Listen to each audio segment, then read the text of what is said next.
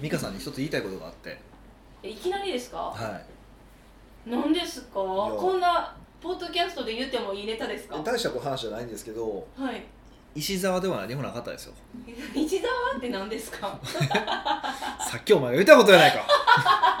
さっきは録音してなかったんで。ねほんまびっくりするわ。いやあのこの間金沢に行ってきたんですよ。そっかな金沢に行ってきたんですよ。はい。で今ポッドキャスト何話する？みたいな話をしてたら石沢の話はなんかないんですか？って言われたんですけど 石川と金沢が完全に混ざっとるから。いやでもそれをやっぱ分かってくれるヒデさんがすごい。じゃあそうだ。もう見かけて100球ぐらいですよ。えいらんわそんな。ん何にも役立たんわ。就職もできへんわ。本当にありがとうございます。いつもこういうあうんの呼吸が。確かにケンジさんようわからん時あるもんね俺はパッて突っ込むけどケンジさんが分からない時わ割とあるからやっぱそうなんやなっていうのはやっぱり。だからこれが熟練の技みたいななんかあるじゃないですか、良くも悪くもですよねこれは。あそうですねそうですね。あ良くも悪くもですけど確かにそうですよね。そうはいではい。ここで通じるからってそのまんまあの第三者に通じるんじゃないなっていうのは痛感しますよね。いやいや本当そうやなと思いましたし、はい。あのそれをこう、まあ、もう10年11年ぐらいはい、僕は放置してきたわけじゃないですか、まあ、通じるからええかと思って。うんうん。放置してきて分かったことはあの、はい。美香さんのインタビューのひどさですよね。言います。結構私ショックやって。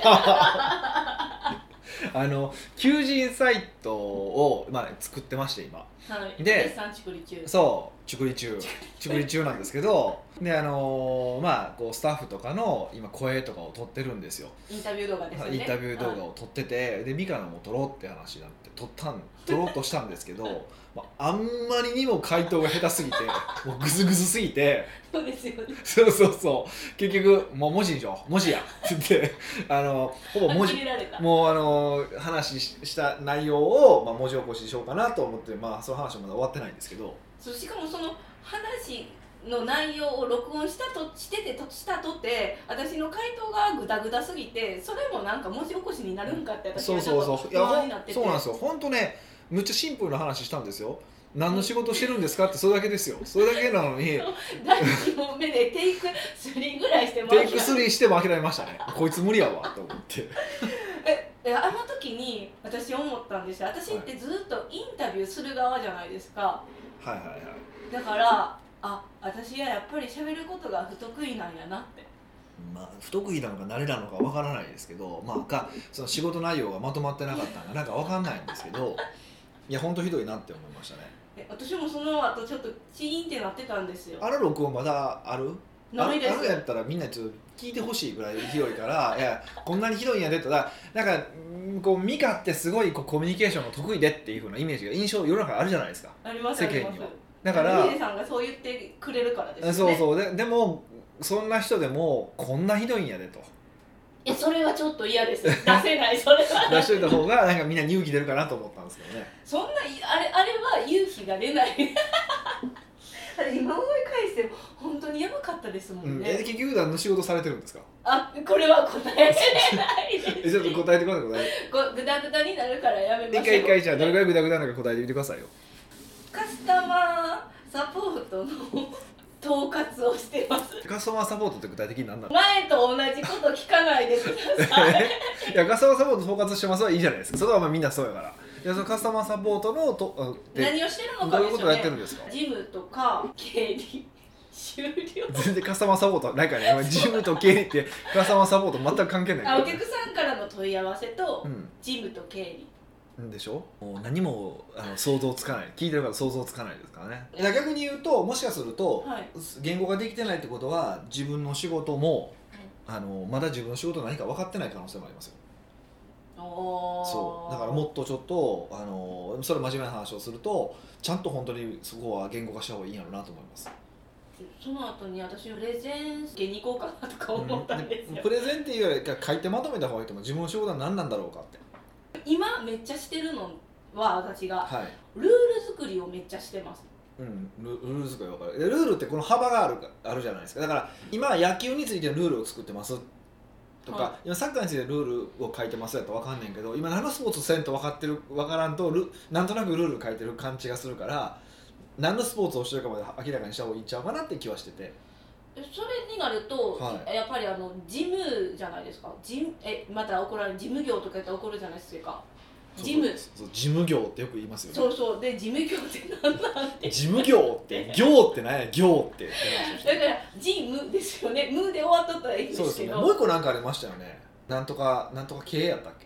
違います。ヒデさんと話す時だけ何々的なっていうのをよく言う。何々敵的か。そう。でそれ敵ちゃうでってよく言われるんですけどそうでも今何を指摘されたかって言われたら全部忘れてます。あそうそう業務的なとあかそうそうそそう。うそううそそうすぐ敵をつけるんですよちょっと賢く見られたいんですよね全然賢くない成長した私を見てほしいっていう気持ちだけ多分がその敵は僕からするともうエネミーの方の敵ですけどねね敵ですよね、はあのい、エネミーの方ですよ完全に、そうそう立て続けにそういうことがあったから、はいはいはいショックが大きかったです。そうよね。だからショックが大きいんだったら自分なりにそう言葉の定義を大事にするっていう生き方をねこれからしてほしいなと。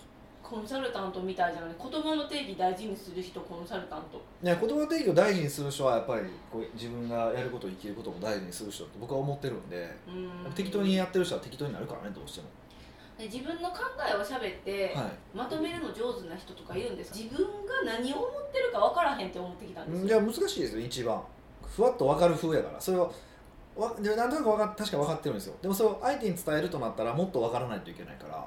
うーん。うん。自分が分かってるレベルじゃなくて相手に理解してもらうレベルで理解しないといけないんでその大変さはありますよね。だけどにまあこれ結構聞かれてる方コンサルタントの方も多いのでコンサルタントはその時点そこは得ですよね。そこまでがその伝えるまでが仕事なのではい単純にこう理解しましたで終わりじゃなくて伝えるレベルまで理解しないといけないから同じことをやったとしてもやっぱその深さ深みが違うので割と一般的に言うとあのコンサルタントされてる方の方は普通の経営者の方よりもあの複雑なことをやらせると割とスコッとこうやれるイメージはありますね、まあ、全く同じ能力の方がいた場合ですよ、うん。うーん。でもこうやって私みたいに言葉の定義がなかったらもう同じ土俵に立っても抜きんでないってことですなかなかなかなか大変やから、まあ、丁寧にやっていくしかないよねっていう、まあ、話ですよね。その自分の考えをまとめるのはもう自分が何を思ってるのかを書き出すまあそうですよね。何が何をこの言葉に何を含んでるのかとかもそうですよね、うなるべく細かく細かく決めていくっていうことしかないですよね。もう本当に面倒くさいんですけど。人生の過渡期ですかね。それは知らないですよなんでいきなり突き放すんですか？なんか。過 そういうこと言うからヒデさんがドライな人みたいに見られるんですよ。本当は愛情深いのに。いや過渡もういいんですよ。諦めてる。えそれで過渡うん過渡期ね。過渡期ですね。だから過渡期ってそうやな。なんか分かりやすい過渡期もあるけど過渡期になるかならないかを後で見て自分があの時過渡期やったよねってなる話だから、えー。それを自分が過渡期にするかどうかはやっぱ自分次第じゃないですかうんっていうことは僕は言いたいんですよ。めっちゃドヤ顔じゃないですか。どうやちゃうわ。ドヤ顔で言ってくるじゃないですか。えヒデさんの人生の過渡期ってあったんですか？もえ僕は人生いつでも過渡期ですよ。う全然そうやって書いてる。えじゃあ振り返ってみたら昨日も過渡期やったし。昨日も過渡期でしょ じゃあ昨日何の過渡期やったんですか？昨日ははい。えっとまあ鳥取までカニ食べに行ってたんですよ。でえっといつも6時開始なんですよ。うん6時開始なんですよ。で6時開始にすると8時半とか9時前とかに終わるから止まらないといけないんですよ。なんでかっていうと最終が8時20分とかなんで。電車の。そうそう。はい、まあ大阪に帰るとするわけですよ。でもこれ5時開始にしたらうん。間に合うやん。っていうことに気づいたっていう過渡期です。いやそれ過渡期でいいめちゃめちゃパラダイムシフトじゃないですか。今までずっと6時開始やったのにあ5時開始ならいけるやんっていう。でなんかせこい？え？やっぱ喋り慣れてるからせこい。でそんなああと気づきですよね。それをちゃんと気づくかどうかもね。えそういう話なんですよ。そういう話なんですよ。別にええ今の今のが人生変わるような話じゃないですよ。であもでしょでもそういうのを結構細かく細かく毎日僕積み上げてるわけですよ。本当に細かい話を。今の話だってそうですけど。うん。うん。そうすると例えば1日1改善してる人間と10日に1改善しかしてない人間やったらすごい差額に決まってるじゃないですか。だから僕結構日常生活の改善すごい多いですからね。うーんそんな改善してるんですか？例えばそのルーティン朝のルーティンのやり方変えたりとか。もそうですし、そのサプリメントのこう配合を変えたりとか。それは何なんですか？もう趣味の領域なんですか？そんなになんていうかコンスタントにするってことは。まあ、より良くはしたいなって思ってるじゃないですかもうそこに尽きると思いますけどね。あ最近またすごいあの改善したんですよそういえば。何ですか？すごいこう美容女子に話を聞いて。美容系？いやもうすごいいや前回シュポシュポでしたよ。え？シュポ泡出るシュポシュポをあの紹介そうそういただきましたよ。泡立てるやつでしょ？いやほんでねいやほんでいやあのお風呂上がる時に僕今オイルを塗ってるんですよ。体にですか？体にね乾燥するからも うどこまで行くのこの人はで多分まあほらおおまあ、これ聞いてる方おじさんが多いじゃないですか。はい。でおじさんってやっぱりこうちょっとあのちょっとか肌乾燥するじゃないですか。まあまあ年齢も年齢やからですね。そうそうそうそうそう。ほんでその女性があ言ってたんですけどその人今40ぐらいの人なんですけどあの二十歳ぐらいの時に42のおじさんと初めて付き合ったんですって。はい、まあ不倫だったんですけどね。えもうそんな言ってまあ、その話どうでもいいんですけど。ででその時に初めて、まあ、そうなった時に思ったことはあすごい乾燥してるって思ったらしいんですよ。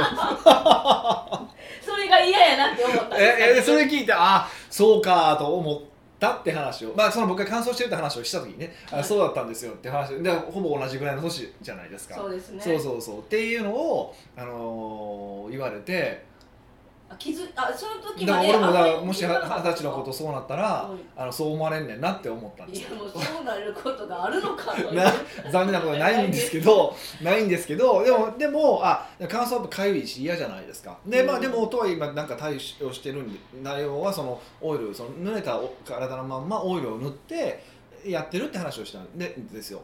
で全然ふあの普段だったらそれでいいって話になったんですよ。うん。けど冬になったりとか乾燥が強くなってきた時にどうすればあのもっといい方法があってって話をされてへあの無印あるじゃないですか。ーはい。無印良品にあの化粧水が売ってると。無印良品の化粧化粧水が売ってると。化粧品の乳化粧水乳液が売ってると。はい。でその化粧水いや化粧水って高いからやっぱ顔にしか塗りたくないけどけど無印安いんですよで体に塗れるんですよ。はい。でしかも無印のやつはなんかそう上のキャップ部分をあの霧吹きに変えれるんですよ。へえ売っててそれ無印に、で霧吹きに変えて全部体中に振って化粧水を塗塗りたくってで乳液塗ったらいいですよって言われておおって思ってまたすぐに僕無印行って買ったんですか？買って使い始めたんですけど。ええ感想はどうですか？い感想の感想はどうですか？何とやるか今ピコーンってなったんですそうそうそう。でもやっぱりいいいいですね。全然。あの全然違うオイルでもいいなと思ったけどやっぱはい。2月1月中旬ぐらいからちょっと乾燥がすごく強くなってきたからうん。あとホテル泊まったりとかすると乾燥するじゃないですか,、はい。それを考えるとあ全然違ういいなと思って。へー。うん。えそれ言われる前は、はい。あの普段からオイルとかボディクリームは塗ってたんですか？オイル、うん、オイルと、まあ、プラスボディオイルは塗ってるぐらいの感じかなオイル終わった後に。へえそれいつから塗り始めたんですか？それは昔からですけどね。あじゃ絶対乾燥あのそこら辺の同い年と比べたら乾燥度は全然低めじゃないですか？低いと思いたいよね、うん、わかいやわかんないですよ。もともとだってもともと元気な人は元気やからねわかんないですけど。そうですね。ん、まあでも抗わないといけないのであそういう無印のをうまく使えば安いのを使えばうん。いいんだと、ね。あじゃあもう今日みんなポッドキャスト聞いたあともう無印に無印ダッシュしてほしいそれ で無印のやつ結構大きいお得用のやつがあるんですよ。はい。でそれを買えばいいと。で女性は結構大変でやっぱり女性はお得意なの重たすぎて体振るのが結構大変やけど男性やったらちょうどいけますよって言われて確かになと思って。あ気に取れと思って。うんまあそんな。聞いて。るほどでもないんですけど、あのなかなかねすごいいいこと聞きましたね。じゃあ皆さん無理してめちゃめちゃ今何も言ってなかった今。無理して無理してレッツゴーって聞こえたよ 無理して無理して貸してくれたから。え 無印でレッツゴーみたいな。まあそんな感じですよね、はい。北岡秀樹の奥越えポッドキャスト。奥越えポッドキャストは仕事だけじゃない人生を味わい尽くしたい社長を応援します改めまして北岡です。ミカです。はい今回のご質問は？今回はニックネーム物事に善悪は存在しないあるのは解釈だけださんからのご質問です。そういうふうに聞くとめちゃくちゃ面倒くさいやつですよね。シュンってなるじゃないいやいや僕がよく言ってることやなと思ったんですけどはい。でもそれをこううまくこうまとめてくれたんだと思うんですけどそういうふうにまとめられるとすごい面倒くさいやつやなって自分であ思ったんですか？自分で自分のことを思ったっていう話なんですけど、はい、でもニックネーム困ります。えどこであの言えないじゃないですかこんなワンフレーズ。トークするのに。ああなるほどだから私は一番最初の物事さんにしようかな何でも思います物事さんでも何でもいいと思いますよ。はい。質問経営者と SDGs との付き合い方ほ北岡さん美香さんこんにちはう。こんにちは。毎年2月14日には女性に花をプレゼントしている自称イケメン親父ですなるほど。スルーしすぎでしょもうちょっと突っ込むところあるでしょ2月14日に花送ってるって絶対えヒデさんが言ってたんですかねこれミモザの日は送るみたいな話でしたまああのバレンタインは世界的にあれですよね。本当は女男性から女性に送る日ですからね。日本ぐらいでしょあれ。はチョコレート会社の陰謀によって。いね、はい今年ヒデさんは送るんですか？もう来週ぐらいちゃいます？このそういや何も考えてないですよ。あじゃああのね物事さんが先陣切ってくださってますねそうですね。いいんじゃないですか？うん。さてビジネスには直接関係ないですが、うん。いずれ直面するであろう話題について質問したいと思いますほうほそれは SDGs についてですう。うん。上場企業や有名企業などでは無条件にありがたく頂戴してビジネスを展開するでしょうが我々のようなイケイケ社長が率いる会社ではどう対処するのが良いでしょうか？うん。さすがに SDGs ガン無視はないにしてもみんなで地球に優しい行動をって言われなくとも分かっとるんじゃボケと悪態を吐きながら過ごすのもなんか不健康そうですし北岡さんの考える対応などがあればぜひとも皆さんでシェアしていただきたいと思っておりますってハテナで終わってますなるほど。終わってましょう。終わってましょう。終わってました。いや。そうそうそう。SDGs って、えーっと Sustainable Development Goals の略なんですよ、S は何ですか？さっきゴールズの最後の S です。えそうなんですね。そうそうそう。なんですよね。持続可能な開発目標っていうことではい。えーっといやもうずっと 発展し続けるためにあのいろんなことちゃんとちゃんとしようねっていうような話なんですよね。でえっと今ちょっとパッと調べて17の世界的目標とその目標に対して169の達成基準と232の指標があるそうです。うんなかなか細かいですでなんですけどポイントはね SDGs っていうとなんか環境のイメージをみんな持ってるんですよ。はい。やたらとこあのねおっしゃってたようにあの地球に優しい行動みたいな。でも確かにそれはあるんですよ。でそれはえっ、と13番か。気候変動に具体的な対策を。っていうのがあるんですけどでもあと環境系でいくとどこがあるのかな。でもああとあれまあまあこれ微妙にそうか。安全な水とトイレを世界中にって感じかああ嬉しいですね。ぐらいなんです。でもそう嬉しいですねっていうレベルの話をしてないの。あのそういう話じゃないけどね一応多分。あの日本並みのトイレを世界中に広げるとそういう話じゃないから、ね、あの、ね。まあ、僕はそうしてほしいんですけど。でもそれだけじゃなくて例えば貧困をなくそうとか飢餓をゼロにとか質の高い教教育をみんなにとかジェンダー平等を実現しようとか。とてもいい聞く分にはとてもいい取り組みだと思いますよ、うんだから最近流行ってますよね、あのバッジとか。バッジでしょ？あのルーレットみたいなバッジですよね。そそうそう。そうそうだから、まあ、何が言いたいのかっていうと、うん、いやほんまこの方の言う通り言われるの分かっとるわボケってことばっかりですよね。もうドンピシャじゃないですか。えで僕もそれを思います。すごいそれは思うからなんやろ。それをことさら私たち SDGs ですっていうのはおかしいじゃないですか。例えばジェンダー平等と男女平等とかの話、うん。まあ、男女だけじゃないんでしょうよ。ジェンダー平等やから。はい別に普通にやったら普通じゃないですか。うーん。うちの会社なんか特に多分うちだと普通だと思うんですよ。女性も別に普通に働いてるあの普通に多分働けるようになってると思うし、うん。そうそうそう。だからなんやろ今の一般的なうーんなんかこう価値観に照らしてう価値観に照らして生きていけば勝手に、ま、守ることになれへんかなって思うんですよ。んうん。それはその健全な人をやったらなって思うんですけど。うん。ヒデさんが健全やったらそうやしもうやさくれてる人もいっぱいいるじゃないですか。もう多分これ聞いてる人やさぐれてないでしょ。そうなんですかね。わざわざ聞いて勉強しようっていう人がやさぐれとったらやさぐれてるとは思えないんで、うーなんか、うん、でその話やさぐれとったら SDGs の話なんか耳入ってけへんし そもそもって話やしそうですか。そうそうそうそう。だからもうできることやるしかないよねっていう話な感じがするんですよね、まあ、もちろんインパクトの大きい人たちっていてるから、うん。その人たちは何とかしてもらわないとダメなんですけど僕らはどっちかというと草の根レベルでなんかまあやれることをうん。やりましょうっていうレベルじゃないですか？のこういうのを掲げられたらえ自分はどうしたらいいんやろうって思います、まあでなんか直接的になんか一番最初貧困なくそうじゃないですか、はいはいはえじゃあ私に何ができるんみたいな。分からなくないですか？寄付ですか？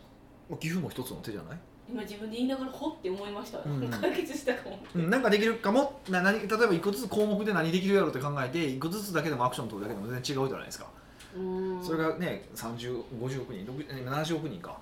ねなれば大きく変わるでしょうしね。あ全世界そうそうそうそう。とは思いますけどねまあただ僕個人的な意見言っていいですか？僕個人的な意見をすごく言うならばこれ SDGs ってこう世界的な話をしてるじゃないですか。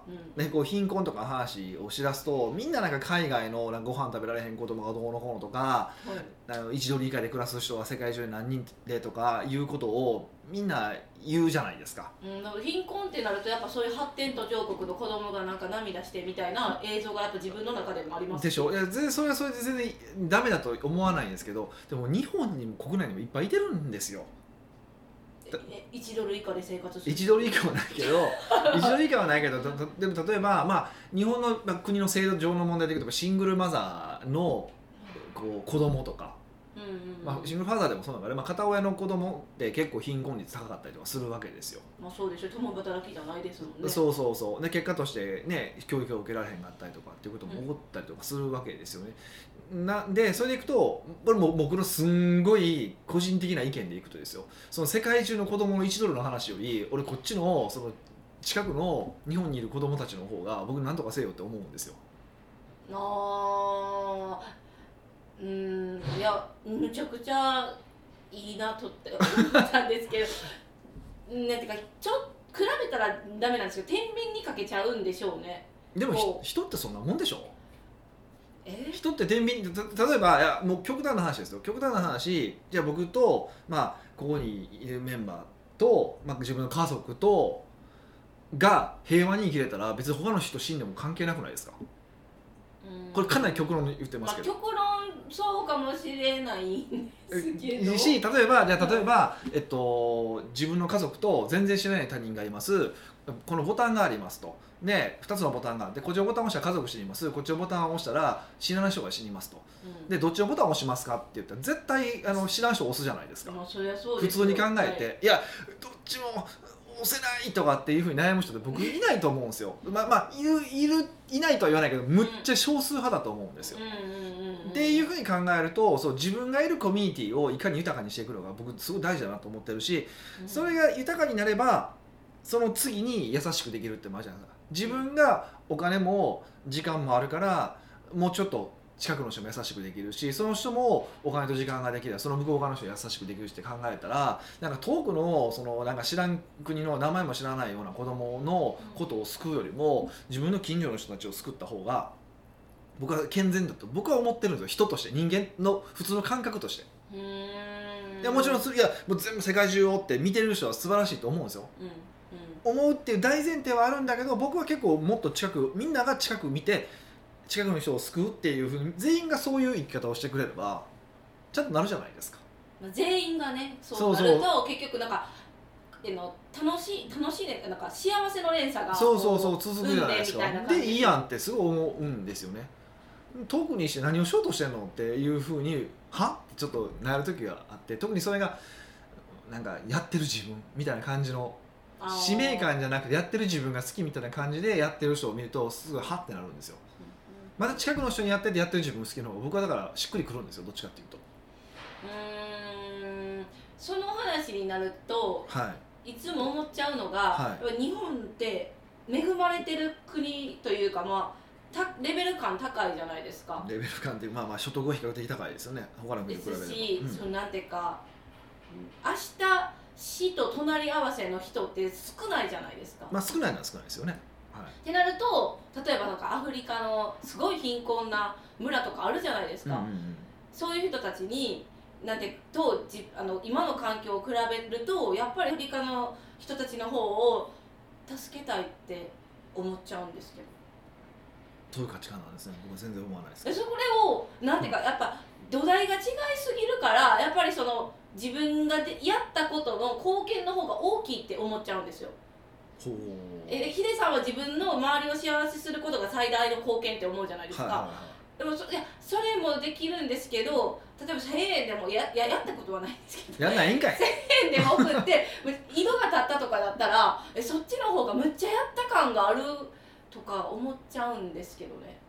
あ思うんだったらいいんじゃないですかでもヒデさんのこと言われたら確かにとか思うんですけど現実にそういう環境あそれを見たらはあどうしようとかってすぐ揺れちゃうんですうんまあむけど僕はでももう全然もうそうですね。近くの方をあのあれですね。まあ。よりより良くしたいと思うしそれは自分のもっと言うとその近くの人がそのね日本の国が安定すると僕らも生きやすいじゃないですか。やっぱり貧困が起こるないが起こるかって治安が悪くなっていくわけじゃないですか、っうーんてなったらもうそれはとりあえず日本治安良くしようって思うし。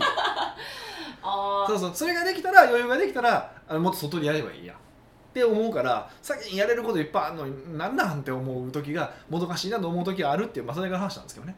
うーん。今なんか喋りながら思ったんがヒデさんはすごい現実を生きてるんかなって思ったんですよ。私は理想論で生きてるんかなって。うんまあ、あと最終的に達成するとこは一緒だと思うんですけどね。だからその SDGs が言ってることは僕正しいと思うし SDGs の話ですね。そうそうそうそう。うーん。えこれが出てきたのっていつなんですか？ね。こうこの目標が掲げられたのは？この数年ぐらいです多分ね、えしー、知らんけど。全然知らんけど。いや誰発信なんかなって今思いました。あ書いてある書いてある。どこの国発信？2000 2015年の9月10 25日に採択されたんだそうです。え国連ってことですか？国連でさ採択されたんですって2015年ですか。でもこれ言ったら23年ぐらいのイメージですよね。はなんかね、うんうん、だからそうなんでしょうね。だからなんか誰かがまた仕掛けて流行らしたんでしょうね。いあわーわーそ騒いで。それは上手ですね。マーケティングですよねそうそうそうそうしたんやろなっていうふうに思いますけどね。うん。ん。えヒデさんはじゃあもう普段 SDGs とどうやって付き合ってるんですか？特にかあのそんな大それた目標を会社でなんか会社でなんかそう SDGs の取り組みしてますみたいな書くようなことはしてないですけどまあでもね女性役員も生まれましたし。私 SDGs にめっちゃ貢献してるじゃないですかそうそうそう。前半戦ボロッカスになった私ですけど SDGs のひ一役買ってます、うんそうそうそう。あのねちょっと頭悪い子でも役員になれるんだって夢も与えてるっていう。悪口文句え？それ。あ違う文句。クソ野郎でも。確かになとでもこれねなんていうか SDGs もあのあれになりましたしでもこう頑張りたいって人がいれたらすぐいたら救い上げてくれる会社なんだなって思ってくれますかねみんな。まあねまあそれはそう思ってほしいけどね。まあでもそれだけじゃなくてね。だからそんなんもそうででしょうし、まあ、それは別に会社レベルの話だけどでも普段のそのねなんか気候変動に対して僕らがどうこうってあんまできないしあまあなんか使い捨てのものやめようねとかその程度のレベルの話だと思うんですけどーうん。まあそれできることをやるしかないですよね。僕らは社会的インパクトが弱いもうクソみたいな人たちなんでそんなないきなりもう豆粒みたいな会社なので我々は。なんでそんなこと言うんですかいきなり。ええでもそうじゃないですか。うんだから身近にあるものをから手をつけてやればいいみたいな。もうそうそうそう。だから本当に自分のそれこそこうねなんか哲学に従って生きるってことが大事なんじゃないですかってことですよねやっぱ大企業はこれは無視できないんですか？今私たちってその大企業ではないじゃないですか、まあインパクトが大きいからね。はい。で外からも監視されてるからせざるを得ないっていうのはありますよね。しざるを得ない、ううん。ん、大企業がそうやって変わってきたらやっぱりあの連鎖なるんですよね。まあ変わる可能性もあるでしょうそれどうかわかんないですけどね。うんでもなんか自分自分の信念に従って SDGs と付き合えばって感じですか？もうまとめたら。うんそうだと思います。まあでもももっとでもそもそもこんなん言われんでもっていう話だし。レベル高っ。まあでもでもまあ道徳もってそうですからね。言われんでもやけどまあそれが完全にこう実行するので大変やから、まあううん。ん、でもできるところはやっていく。でそのできる範囲を広げていこうっていう話でしかないとは思いますけどね、あのわ分かんないです、はい、正直ちょっとよく分かんないですよ。やっぱりですね。最後。おお久々ま珍しい。はい。頑張ろう。ぐらいですかね。一番意味のない 言葉で締めましたけど、まあそれぐらい興味がないっていうことですよね。あはいけど皆さんは皆さんの付き合い方でいいやんっていう感じそうそうそう。ですよねだから僕は一応その子供の貧困とかはいろいろ考えたりはしてますからねあ昔からそう、あなんかしてますもんね。なのでまあそれぜひみんなで考えてもらえる、まあ、考えることが大事だと思いますよ。でそれを行動にすることが大事だと思います。僕らは個人レベルでいくと、うん。はい。こうやってポッドキャストで SDGs を取り上げたことによってまた SDGs の記事見てみようとか、うん。最近よく聞くじゃないですか実際 SDGs って、はいはいはい聞くだけで言葉だけが知ってて内容はそんな特に知らなかったからうん。いいきっかけにもなったなって私は思いましたそうですね。はい。奥越ポッドキャストではビジネスの質問から個人的な質問まで幅広い質問をお待ちしております。質問を採用された方には素敵なプレゼントを差し上げておりますので質問フォームよりお問い合わせください。はい。というわけでまた来週お会いしましょう